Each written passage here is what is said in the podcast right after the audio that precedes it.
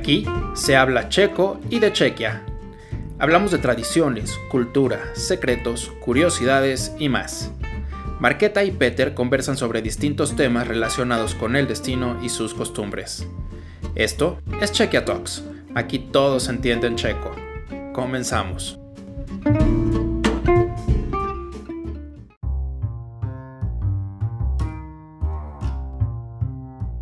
Hola a todos, eh, hola, buenos días, tardes, noches. Estamos aquí con el, con, la segundo, con el segundo capítulo de nuestra serie de tradiciones checas enfocadas en artesanía.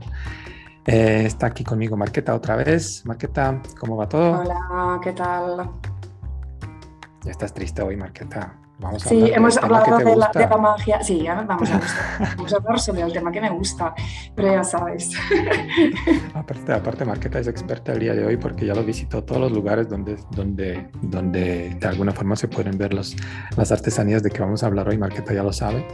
Eh, vamos a hablar de tema, es una artesanía, son, digamos, eh, el tema de artesanías es muy amplio, ¿no? Entonces nos vamos a enfocar esta vez en, podemos llamarlo textil, podemos llamarlo en algo así sí, eh, generalizado, porque vamos a hablar de algo que también es patrimonio inmaterial de la, de, la UNESCO.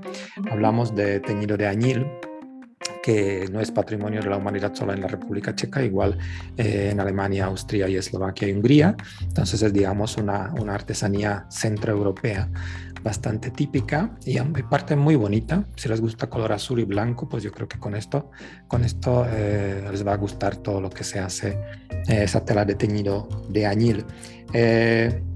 Marqueta, tú ya fuiste, porque en la República Checa prácticamente si quieres comprar o quieres ver cómo son las cosas, el textil hecho de teñido de añil, prácticamente lo puedes ver en cualquier tienda de artesanía.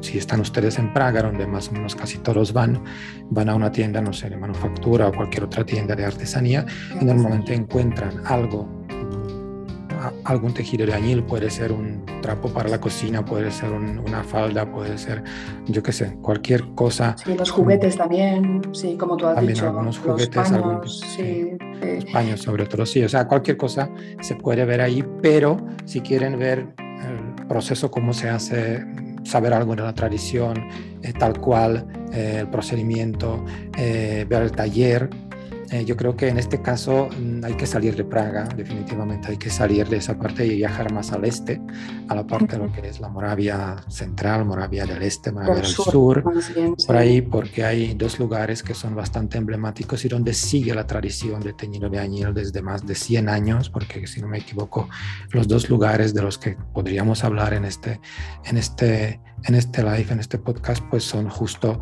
en esa parte de Moravia y tienen más de 100 años de historia. Marqueta, tú ya fuiste, ¿no? Al Danzinger, ¿ya fuiste? Eso es, sí, yo estuve en uno de ellos. Como tú comentas, hay dos ah, talleres ah, donde tú puedes entrar, donde explican todo el proceso, cómo funciona, qué es teñido de añil y es una experiencia muy bonita porque por ejemplo en el lugar donde he estado yo uh, hay dos uno en Stražnice en sur de, de, Moravia y luego otro en un pueblo que se llama Olešnice Ublanska no está muy lejos de Brno. Y estuve yo en la manufactura de Danzinger.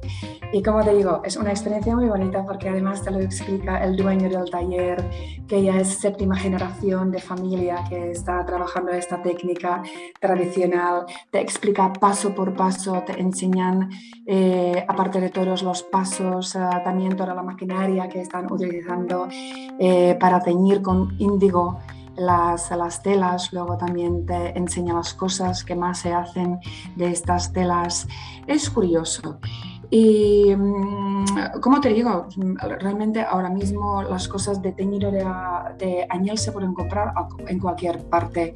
Incluso hay unas empresas que hacen las cosas un poquito más modernas, ¿no? como por ejemplo en Lipastor, tú antes han comentado que por ejemplo en las tiendas de manufactura se puede comprar, pues también se pueden ver en, en las tiendas un poquito más modernitas.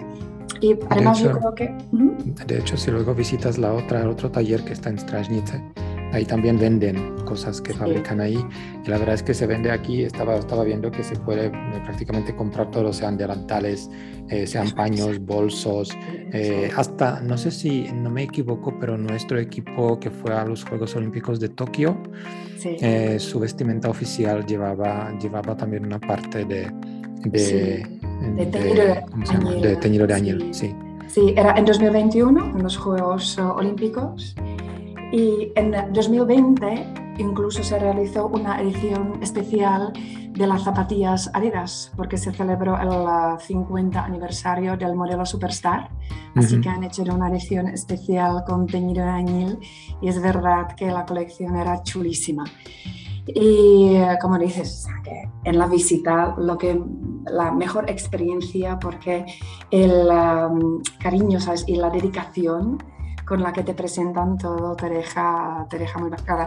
Yo salir, mira, yo hasta entonces, hasta la visita de Danzinger, no he tenido nada de tenido en año en mi casa y ahora tengo bolsas, un muñeco para poner allí los, las agujas y los alfileres, he comprado para las niñas, así que ahora ya estoy bastante servida y es verdad que es bonito porque los, los diseños, ¿no? los ornamentos pues pueden ser plantas o ornamentos diferentes también animalitos en, algunas, en algunos casos. Yo he comprado cosas eh, que tenían eh, impresos los, eh, las hojas del tilo, que es el, el árbol nacional. Así que yo creo que hay para todos los gustos.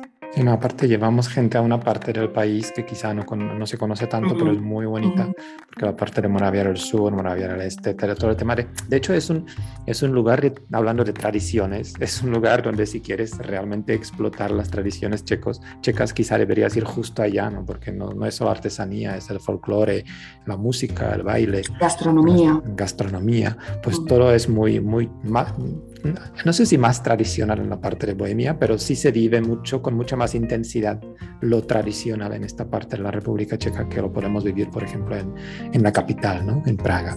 Sí, y desde luego los ah, trajes regionales más bonitos, más vistosos, más ricos, los podemos ver precisamente en Moravia del Sur. definitivamente. Y también nos quedamos un poquito más tiempo en Moravia porque, bueno, primera cosa es el teñido de, de añil, que es patrimonio de la humanidad, pero si hablamos de textil, hemos, dicho que, juntamos eso con otra cosa muy, quizá internacionalmente no tan conocida, pero en la República Checa muy conocida.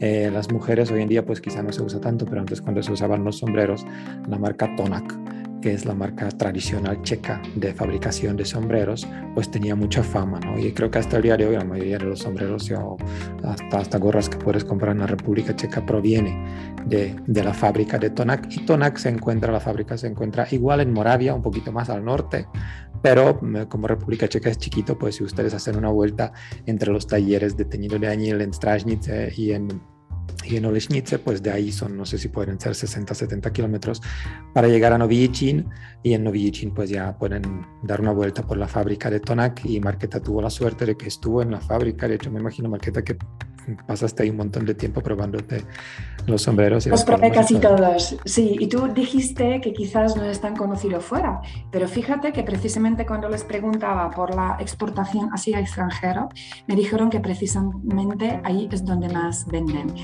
Y tú te puedes imaginar a quién más venden. Es sorprendente y no es sorprendente. Pues ¿Tú crees a qué colectivo más venden? Porque yo pensaba que igual a los países árabes por el tema de, las, eh, de, los, de los sombreros que utilizan, de eh, todas las cosas posibles y imposibles con que se cubren la, la, la cabeza, pues a las compañías aéreas como las patatas y azabatas llevan los gorritos, entonces venden muchísimo a las uh, compañías aéreas y obviamente cuando visitas el museo ahí puedes ver todo tipo de, de sombreros, de gorros, desde los más sencillos para utilizar día a día hasta las pamelas impresionantes que podías sacar a cualquier fiesta, a cualquier boda, a la boda real incluso, de todos los colores, de todas las formas posibles. Ahí además puedes ver un poquito sobre la historia, ¿no? Poder ver los sombreros y los gorros más antiguos hasta los más modernos Y la verdad es que eh, el que le gusta el tema de textil, la moda, lo va a disfrutar y se va a pasar ahí un montón de tiempo y encima puede comprar, porque dentro del museo también es, hay una tienda donde venden muchísimos modelos de los sombreros que fabrica en Tonac. Y te digo que sobre todo yo me fijé en lo mío, en las, en las pamelas y en los sombreros de la mujer.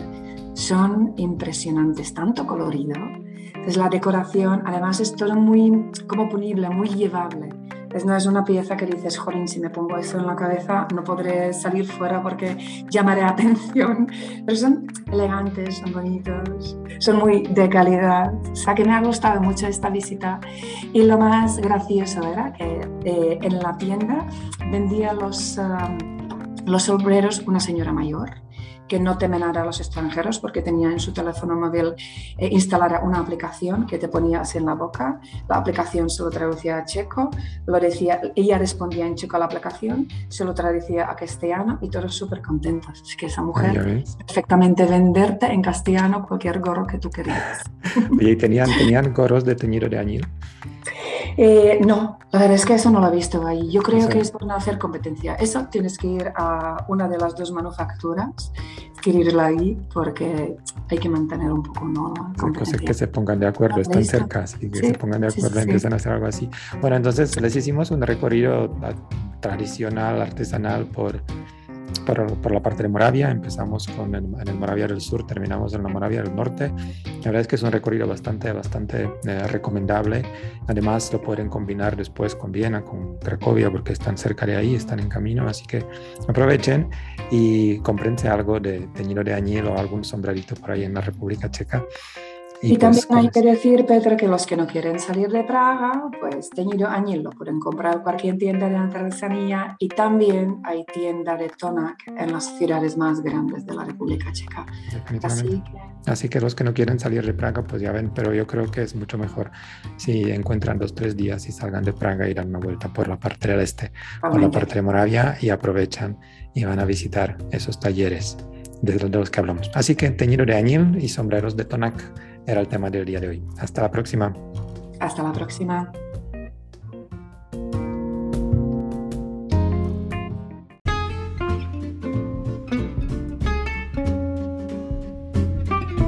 Gracias por escucharnos. Ahora eres un poco más checo. Gratúyeme. Descarga Plan Chequia en tu plataforma favorita. Ahoy.